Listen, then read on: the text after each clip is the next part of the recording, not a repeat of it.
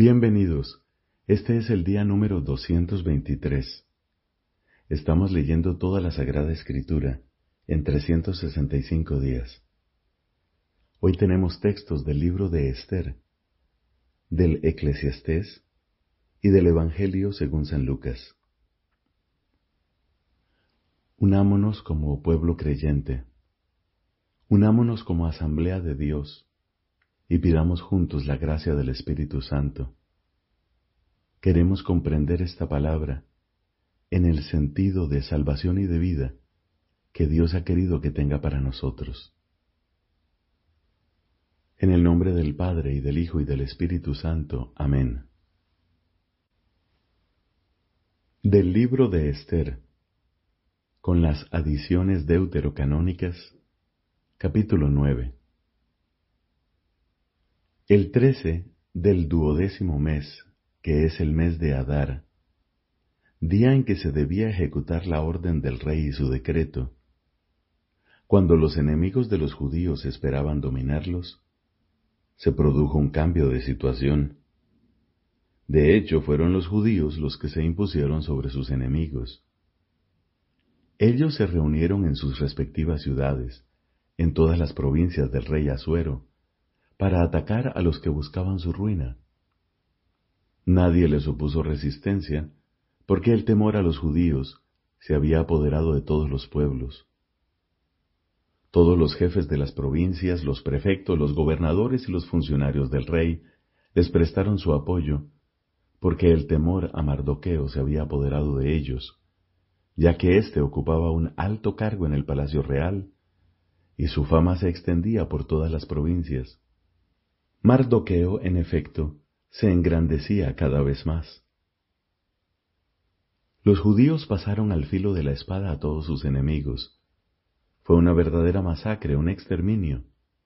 Trataron como quisieron a los que los odiaban, y en la ciudadela de Susa mataron y exterminaron a quinientos hombres, dando muerte especialmente a Parsandata, Dalfón, Aspata, Porata, Adalías, Arridata, Parmasta, Arisai, Aridai y Baisata, los diez hijos de Amán, hijo de Hamdatá, el opresor de los judíos. Los mataron, pero no recogieron ningún botín. Ese mismo día llegó a conocimiento del rey el número de los que habían sido matados en la ciudadela de Susa. El rey dijo entonces a la reina Esther, En la ciudadela de Susa los judíos mataron y exterminaron a quinientos hombres y a los diez hijos de Amán. ¿Qué no habrán hecho en el resto de las provincias reales? Pero, ¿qué es lo que pides? Lo que sea te será concedido. ¿Qué otra cosa deseas? Se hará lo que tú digas. Esther respondió, Si al rey le parece bien, que a los judíos de Susa les sea permitido actuar también mañana conforme al decreto válido para hoy, y que los hijos de Amán sean colgados del patíbulo. El rey ordenó que así se hiciera. En Susa se promulgó un decreto, y los diez hijos de Amán fueron colgados. Así los judíos de Susa se reunieron una vez más el día catorce del mes de Adar, y mataron allí a trescientos hombres, pero no recogieron ningún botín. En cuanto a los demás judíos de las provincias reales, también se reunieron para defender sus vidas, y así se libraron de los ataques de sus adversarios. Ellos mataron a setenta y cinco mil entre sus enemigos, pero no recogieron ningún botín. Esto sucedió el día trece del mes de Adar. El catorce descansaron y celebraron ese día con banquetes y alegría. Pero los judíos de Susa que se habían concentrado el 13 y el 14, descansaron el día 15 y lo festejaron con banquetes y alegría. Por eso los judíos de las zonas rurales celebran el día 14 del mes de Adar como un día de alegría, de banquetes y fiesta, y en él se envían regalos unos a otros. Mardoqueo consiguió estas cosas por escrito y envió cartas a todos los judíos de todas las provincias del rey Asuero, tanto a los que estaban cerca como a los más alejados. En ellas disponía que celebraran cada año, el catorce y el quince del mes de Adar, por ser esos los días en que los judíos habían quedado libres de sus enemigos, y por ser ese el mes en que la aflicción se les había cambiado en alegría y el duelo en un día de fiesta. Por eso debían festejarlos como días de banquetes y alegría, enviarse regalos unos a otros y ofrecer donativos a los pobres. Los judíos hicieron una tradición de lo que habían comenzado a festejar y de lo que les había ordenado Mardoqueo, porque Amán, hijo de Hamdatá, el Agagita, el opresor de todos los judíos, había proyectado eliminar a los judíos y había echado el pur, es decir, la suerte, con el fin de confundirlos y eliminarlos. Pero cuando se presentó ante el rey, éste ordenó por escrito que recayera sobre la cabeza de Amán el plan perverso que había concebido contra los judíos, y lo colgaron del patíbulo a él y a sus hijos. Por eso, a aquellos días se los llamó Purim, de la palabra pur, de acuerdo con el contenido de aquella carta y por lo que habían visto y les había sucedido, los judíos instituyeron para ellos mismos, para sus descendientes y para todos sus adeptos, la tradición irrevocable de celebrar anualmente esos dos días según lo dispuesto en aquel escrito y en la fecha fijada. Estos días son conmemorados y celebrados de generación en generación en cada familia, en cada provincia y en cada ciudad. Y estos días de Purim nunca dejarán de ser festejados entre los judíos, ni se borrará su recuerdo entre sus descendientes. La reina Esther, hija de Abihail, y Mardoqueo el judío, escribieron urgiendo el cumplimiento de esta segunda carta relativa a los Purim. Se mandaron cartas a todos los judíos de las ciento veintisiete provincias del rey Asuero, con saludos y expresiones de lealtad, para instituir estos días de los Purim en las fechas fijadas, como lo habían ordenado Mardoqueo el judío y la reina Esther, y como lo habían establecido para sí mismos y para sus descendientes, con algunas cláusulas sobre ayunos y lamentaciones. Así, la orden de Esther confirmó la institución de los Purim y esto quedó consignado por escrito. El rey Asuero impuso un tributo al continente y a las islas del mar. Por lo demás, todo lo concerniente a sus hazañas y a su valor, y el relato detallado de la alta dignidad que el rey confirió a Mardoqueo, ¿no está escrito en el libro de las crónicas de los reyes de Media y de Persia? porque Mardoqueo el judío era el segundo después del rey Asuero. Los judíos lo consideraban un gran hombre y era amado por la multitud de sus hermanos. Él procuraba el bienestar de su pueblo y promovía la felicidad de toda su estirpe. Mardoqueo decía, todo esto proviene de Dios. Yo recuerdo el sueño que tuve acerca de esto, y no se ha omitido un solo detalle. Había una pequeña fuente convertida en río, luego una luz, además del sol, y agua abundante. El río es Esther, a la que el rey tomó por esposa y convirtió en reina. Los dos dragones somos yo y Amán. Las naciones son las que se reunieron para hacer desaparecer el nombre de los judíos, y mi nación es Israel, los que clamaron a Dios y fueron salvados. El Señor ha liberado a su pueblo, el Señor nos ha librado de todos esos males, y Dios hizo esos grandes signos y prodigios, como nunca sucedió entre las naciones. Por eso el Señor ha establecido dos suertes, una para el pueblo de Dios y otra para todas las naciones paganas, y estas dos suertes se han verificado en la hora, el momento y el día del juicio delante de Dios, y para todos los pueblos. Sí, Dios se acordó de su pueblo e hizo justicia a su herencia. Por eso estos días del mes de Adar, el catorce y el quince de dicho mes, serán celebrados como días de asamblea, de gozo y alegría delante de Dios, a lo largo de todas las generaciones, en Israel su pueblo.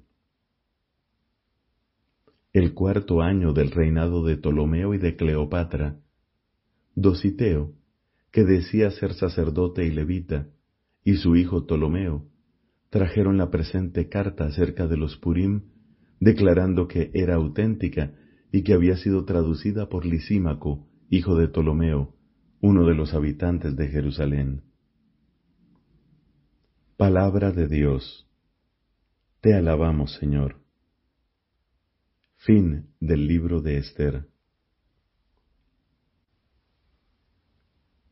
Del libro del Eclesiastés, capítulo 7. Más vale el buen nombre que un buen perfume, y el día de la muerte más que el del nacimiento. Más vale ir a una casa donde hay duelo que asistir a un banquete, porque ese es el fin de todo hombre, y allí reflexionan los vivientes. Más vale la tristeza que la risa, porque el rostro serio ayuda a pensar.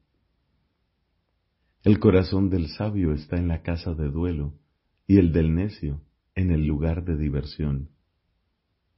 Más vale escuchar el reproche de un sabio que oír el canto de los necios, porque como el crepitar de las espinas bajo la olla, así es la risa de los necios, y también esto es vanidad. La opresión puede enloquecer a un sabio, y los regalos pierden el corazón. Más vale el fin de una cosa que su comienzo, y más vale ser paciente que pretender demasiado. No te dejes llevar por el enojo, porque el enojo se alberga en el pecho de los necios. No digas, ¿a qué se debe que el tiempo pasado fue mejor que el presente? Porque no es la sabiduría la que te lleva a hacer esa pregunta. La sabiduría vale tanto como una herencia y es provechosa para los que ven la luz del sol. Porque estar a la sombra de la sabiduría es como estar a la sombra del dinero, y la ventaja de la ciencia es que la sabiduría hace vivir al que la posee. Observa la obra de Dios. ¿Quién puede enderezar lo que Él torció? Disfruta de los días felices y en los días adversos reflexiona. Dios hizo que se sucedan unos a otros, de manera que el hombre no descubra nada de lo que vendrá después de él. Yo he visto de todo en mis días vanos. Hay justos que perecen a pesar de su justicia, y malvados que sobreviven a pesar de su maldad. No seas excesivamente justo ni quieras ser demasiado sabio. ¿Para qué te vas a arruinar? No seas demasiado malo ni te comportes como un necio. ¿Para qué vas a morir antes de tiempo? Lo mejor es procurar esto sin dejar de lado aquello. El que teme a Dios sabe unir las dos cosas. La sabiduría hace más fuerte al sabio que diez magistrados de una ciudad. No hay un hombre justo sobre la tierra que haga el bien sin pecar jamás. Tampoco prestes atención a todo lo que se dice, no sea que escuches a tu servidor que te maldice. Porque, además, tú sabes muy bien cuántas veces has maldecido a otros. Yo experimenté todo esto con sabiduría pensando, voy a ser sabio. Pero ella está fuera de mi alcance. Lo que existe es lejano y profundo, más profundo de lo que se puede vislumbrar. Yo me dediqué con el mayor empeño a conocer, a explorar y a buscar la sabiduría y la razón de las cosas y reconocí que la maldad es una insensatez y la necedad una locura. Y yo encuentro más amarga que la muerte a la mujer cuando ella misma es una trampa, su corazón una red y sus brazos ataduras. Con el favor de Dios uno puede librarse, pero el pecador se deja atrapar. Mira, esto es lo que descubrí, dice Cogelet, tratando de razonar caso por caso. Pero esto es lo que todavía busco sin haberlo encontrado. He logrado encontrar a un hombre entre mil, pero entre todas las mujeres no hallé ni una sola. En resumen, he descubierto lo siguiente. Dios hizo recto al hombre, pero ellos se buscan muchas complicaciones. Palabra de Dios. Te alabamos, Señor. Del Evangelio según San Lucas, capítulo quinto, versículos del 1 al 26. En una oportunidad, la multitud se amontonaba alrededor de Jesús para escuchar la palabra de Dios, y él estaba de pie a la orilla del lago de Genezaret.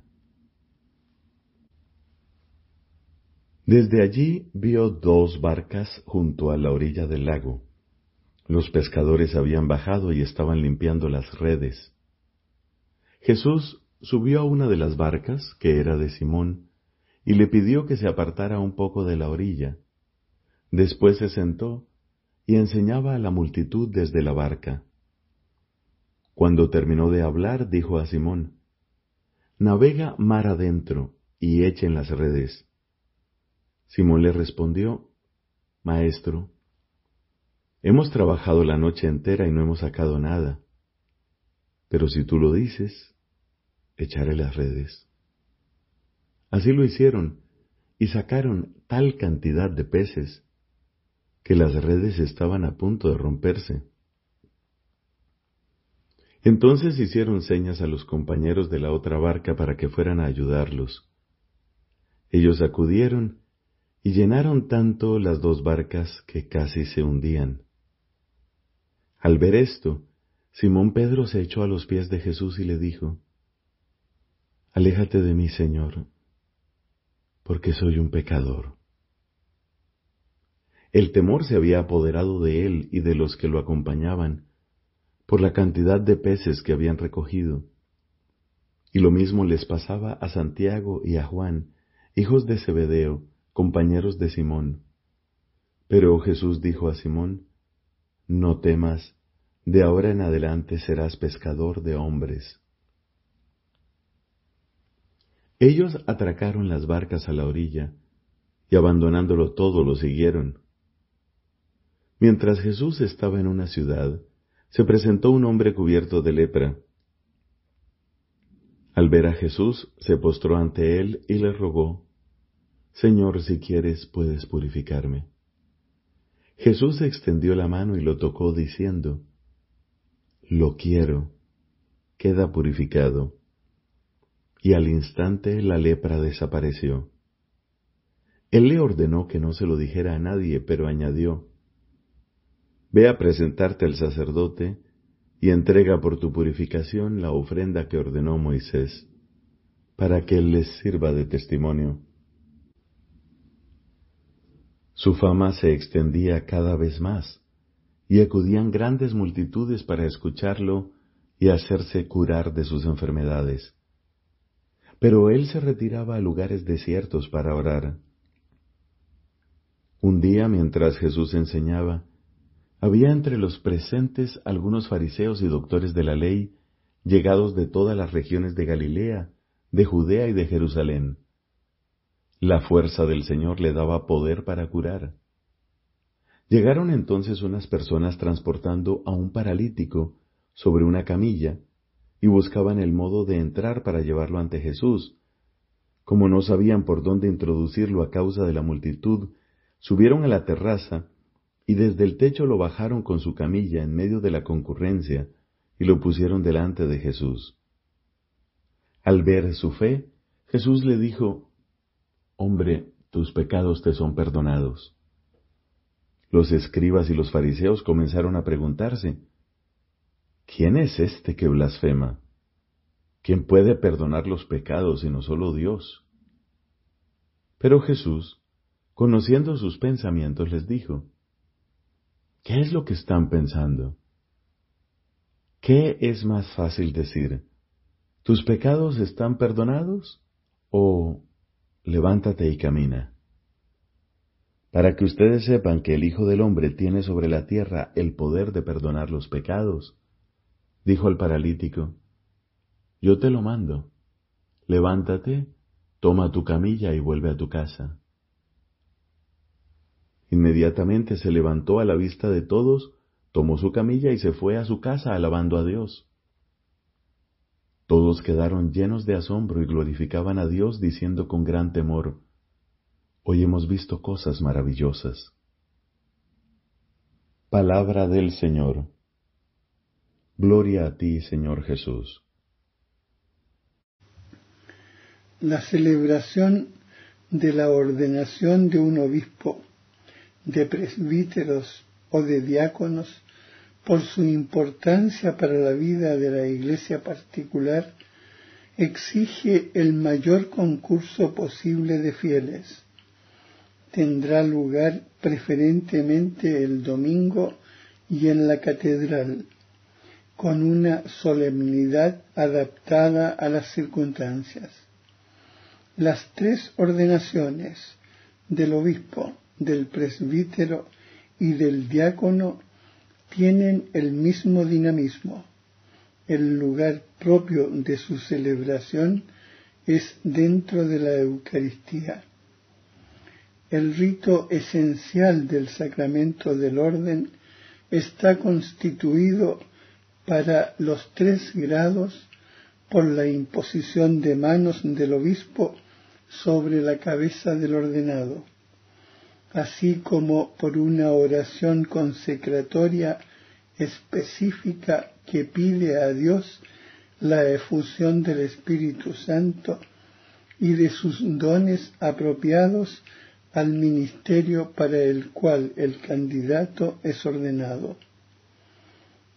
Como en todos los sacramentos, ritos complementarios rodean la celebración. Estos varían notablemente en las distintas tradiciones litúrgicas, pero tienen en común la expresión de múltiples aspectos de la gracia sacramental. Así, en el rito latino, los ritos iniciales, la presentación y elección del ordenando, la alocución del obispo, el interrogatorio del ordenando, las letanías de los santos, ponen de relieve que la elección del candidato se hace conforme al uso de la Iglesia y preparan el acto solemne de la consagración. Después de esta, varios ritos vienen a expresar y completar de manera simbólica el misterio que se ha realizado.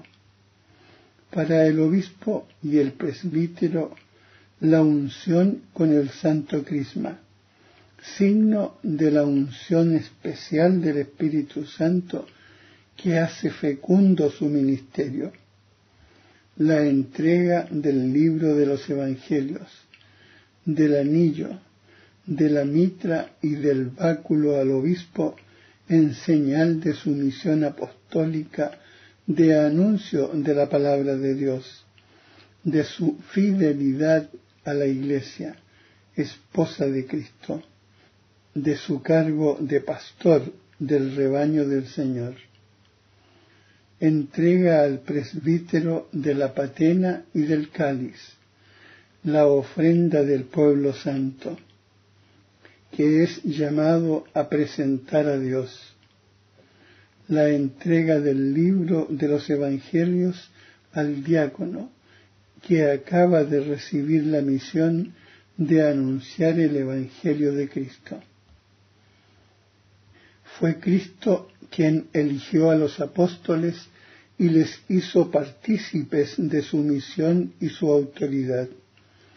Elevado a la derecha del Padre, no abandona a su rebaño, sino que lo guarda por medio de los apóstoles bajo su constante protección y lo dirige también mediante estos mismos pastores que continúan hoy su obra. Por tanto, es Cristo quien da a unos el ser apóstoles, a otros pastores sigue actuando por medio de los obispos. Dado que el sacramento del orden es el sacramento del ministerio apostólico, corresponde a los obispos en cuanto sucesores de los apóstoles transmitir el don espiritual, la semilla apostólica. Los obispos válidamente ordenados, es decir, que están en la línea de la sucesión apostólica, confieren válidamente los tres grados del sacramento del orden. Solo el varón bautizado recibe válidamente la sagrada ordenación. El Señor Jesús eligió a hombres para formar el colegio de los doce apóstoles. Y los apóstoles hicieron lo mismo cuando eligieron a sus colaboradores que les sucederían en su tarea. El colegio de los obispos con quienes los presbíteros están unidos en el sacerdocio, hace presente y actualiza hasta el retorno de Cristo el colegio de los doce. La Iglesia se reconoce vinculada por esta decisión del Señor. Esta es la razón por la que las mujeres no reciben la ordenación. Nadie tiene derecho a recibir el sacramento del orden. En efecto, nadie se arroga para sí mismo este oficio. Al sacramento se es llamado por Dios.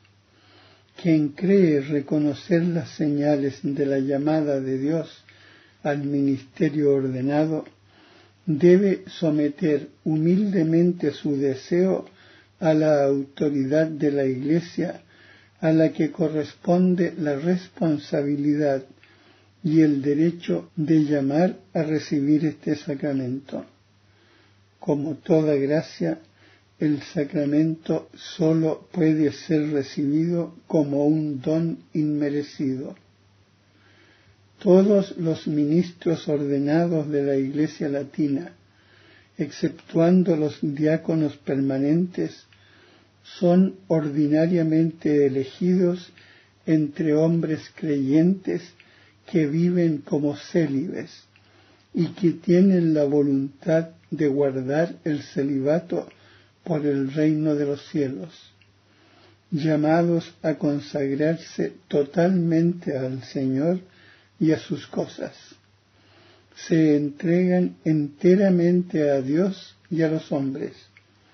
El celibato es un signo de esta vida nueva al servicio de la cual es consagrado el ministro de la Iglesia. Aceptado con un corazón alegre, anuncia de modo radiante el reino de Dios. En las iglesias orientales, desde hace siglos, está en vigor una disciplina distinta. Mientras los obispos son elegidos únicamente entre los célibes, hombres casados pueden ser ordenados diáconos y presbíteros. Esta práctica es considerada como legítima desde tiempos remotos. Estos presbíteros ejercen un ministerio fructuoso en el seno de sus comunidades. Por otra parte, el celibato de los presbíteros goza de gran honor en las iglesias orientales y son numerosos los presbíteros que lo escogen libremente por el reino de Dios.